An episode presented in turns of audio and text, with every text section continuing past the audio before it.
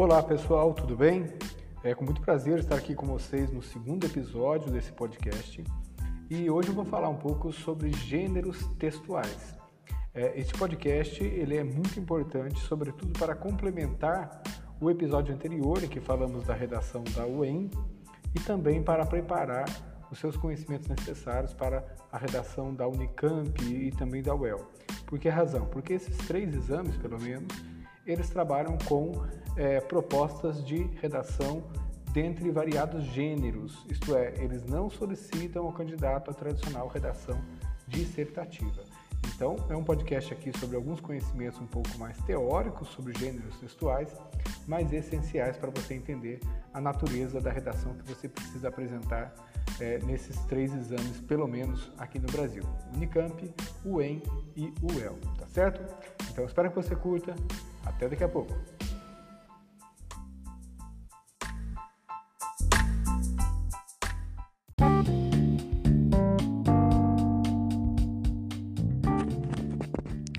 Então, quais são os conceitos essenciais com os quais a gente vai trabalhar neste episódio?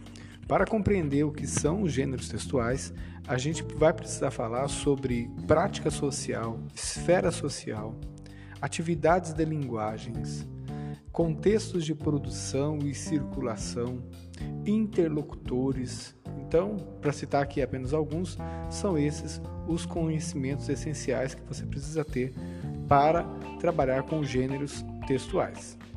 Primeiramente, então, práticas sociais.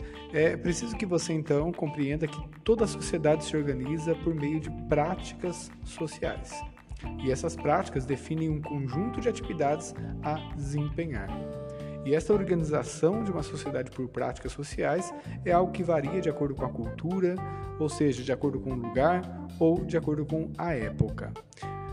Por exemplo, cada prática social supõe um conjunto de atividades executadas por diferentes participantes. Entre elas estão as atividades de linguagem.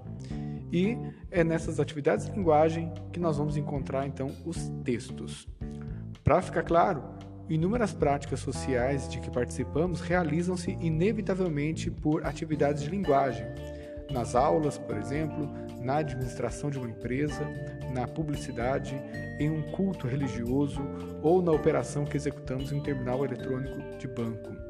E nessas atividades, deparamos-nos com textos, e esses textos nos informam, nos instruem, ensinam ou solicitam ações. Então, para resgatar o que foi dito até aqui, a sociedade se organiza em torno de práticas sociais. Essas práticas sociais, portanto, elas são o conjunto das atividades do fazer dessa sociedade e dentro dessas atividades ocorrem atividades de linguagem. E nessas atividades de linguagem é que se produzem os textos, sejam eles orais ou escritos. Tá certo? Anotou aí? Não? Então volte um pouquinho e escute novamente esse trecho que eu vou agora para a próxima etapa.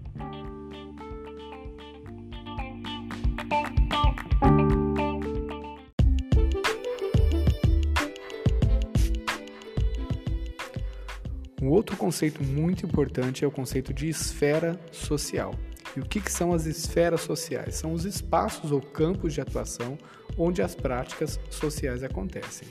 A gente fala, por exemplo, da esfera política, da esfera religiosa, administrativa, da esfera escolar, educacional, da esfera esportiva, religiosa ou científica, etc.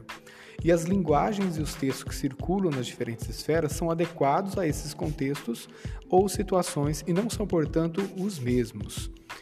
É, os formulários, por exemplo, um requerimento, um memorando, ofícios, atas, são específicos da esfera burocrática e acabam constituindo, por exemplo, a maneira como a própria burocracia funciona. Mas um formulário que você encontra, por exemplo, no balcão de uma clínica de atendimento médico, ele será diferente de um formulário que você poderá preencher ao fazer o cadastro num site da internet, num serviço qualquer que você está contratando pela internet. Então você tem o mesmo gênero textual, formulário, mas que, por estar em esfera social distinta, ele vai se realizar, se materializar de maneira diferente. Essa materialização diferente pode ser com relação à forma, ao conteúdo, à finalidade, etc. Cada um então dos textos possui finalidades específicas, regras de formação, estrutura compos composicional e linguagem pré-determinadas. Porém, a depender da, da esfera social, ou seja, do espaço onde esse texto está sendo produzido e para quem ele está sendo, portanto, emitido, essas, esses elementos podem mudar a sua configuração e o gênero textual pode ganhar novas formas. Eles não, os gêneros textuais não são formas fixas, estáveis, mas são formas vivas que estão circulando na sociedade. Então, são esses aspectos que constituem o gênero textual. Para repeti-los, a finalidade com que um texto é escrito, as suas regras de formação, estruturação ou estrutura composicional, a linguagem, e, portanto, são elementos que definem o modo de ser de um certo gênero textual.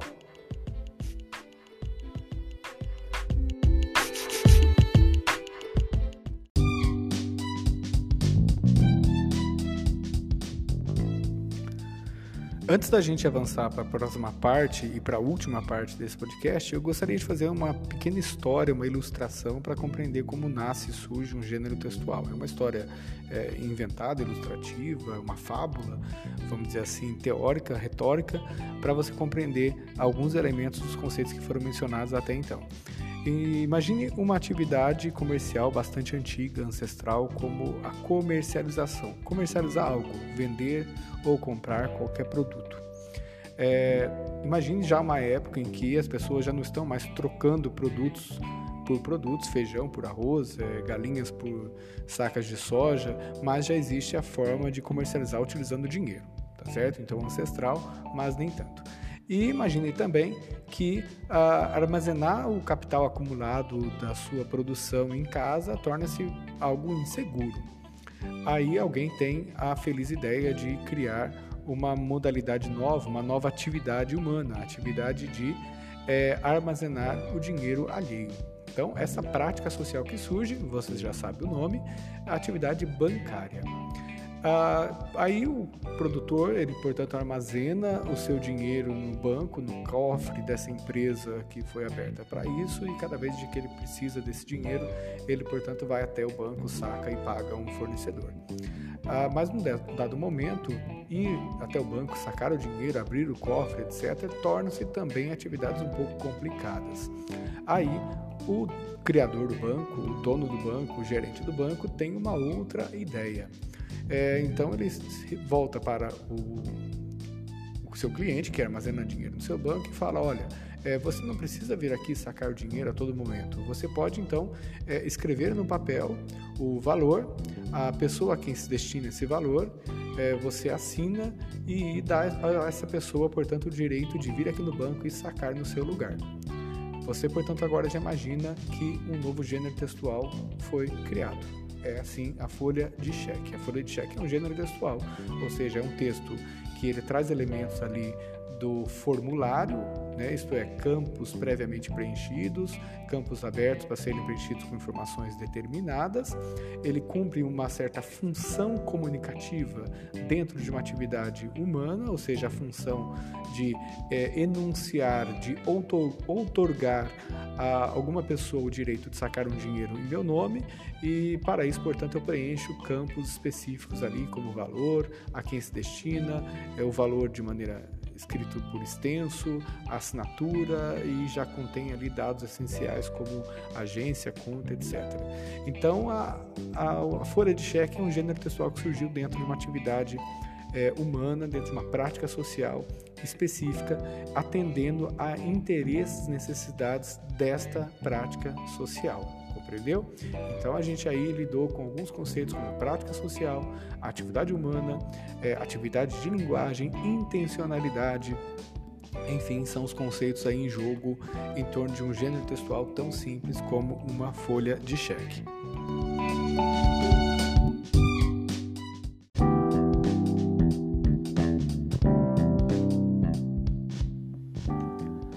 Nós vamos agora para a última parte do podcast, que é a diferenciação entre tipologia textual e gênero textual. É, as palavrinhas tipo e gênero frequentemente se confundem bastante, é, com muita facilidade a gente acaba usando uma pela outra ou de maneira mais frequente acaba usando a palavra tipo numa função mais genérica, é, quando nós deveríamos referir por gênero. É, o que, que são tipos textuais? Eu estou utilizando aqui as referências de Luiz Antônio Marcuski é, em gêneros textuais, definição e funcionalidade. E segundo Marcuski, tipos textuais são construtos teóricos definidos por propriedades linguísticas intrínsecas. Fecha aspas. É, do outro lado, gêneros textuais já são, abre aspas, realizações linguísticas concretas definidas por propriedades sociocomunicativas. Fecha aspas. É, eu sei que esses dois conceitos jogados assim não ficam muito claros, mas na sequência aqui da própria definição do autor, isso pode se esclarecer. Os tipos textuais abre aspas, constituem sequências linguísticas ou sequências de enunciados e não são textos empíricos, fecha aspas. Agora já é bem mais fácil de entender. Então, por exemplo, o narrar é, a narrativa ou a narração é um tipo textual, é uma sequência linguística, uma sequência de enunciados que cumprem uma certa função comunicativa específica de sequenciar fatos, ações. E a narrativa, ela é um tipo textual, mas não é um gênero textual, ela não é um texto empírico. A narrativa ou narrar é uma ação linguística enunciativa. Compreende? Então, o mesmo Marcuski define gêneros textuais, abre aspas, constituem textos empiricamente realizados cumprindo funções em situações comunicativas. Fecha aspas. Então, o gênero textual ele é um texto concreto, materializado numa situação comunicativa histórica e socialmente identificada.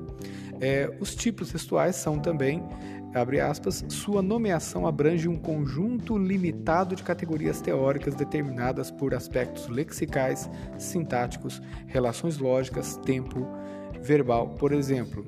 Ele prossegue dizendo: designações teóricas dos tipos narração, argumentação, descrição, injunção, exposição. Fecha aspas. Então, essas é, categorias teóricas são determinadas por aspectos linguísticos você tem, por exemplo, a narrativa, você vai ter verbos no tempo passado, localização de tempo e espaço bem definidos. É, a tipologia argumentativa, você vai ter verbos no presente para conceituação, verbos no subjuntivo para construção de hipóteses, você tem um predomínio de substantivos abstratos, definindo conceitos, ideias, valores, etc.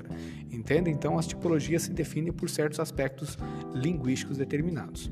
E essas tipologias são categorias é, limitadas, elas podem ser encontradas nos mais variados gêneros.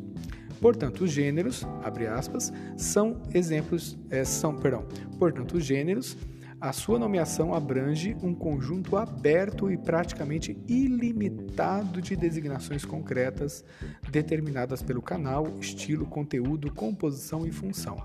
Fecha aspas. Então, enquanto os tipos são categorias limitadas, os gêneros são categorias ilimitadas e se realizam concretamente de acordo com o canal, o estilo, o conteúdo, enfim, a função que cumprem nas realidades sociais históricas. E o próprio Markuski define para a gente aqui uma lista de exemplos, mas são apenas alguns exemplos, como o telefonema, o sermão, a carta comercial, a carta pessoal, o romance, o bilhete, a aula expositiva, reunião de condomínio, lista de compras, outdoor, resenha, edital de concurso, etc, etc, etc. Então, é uma lista infinita.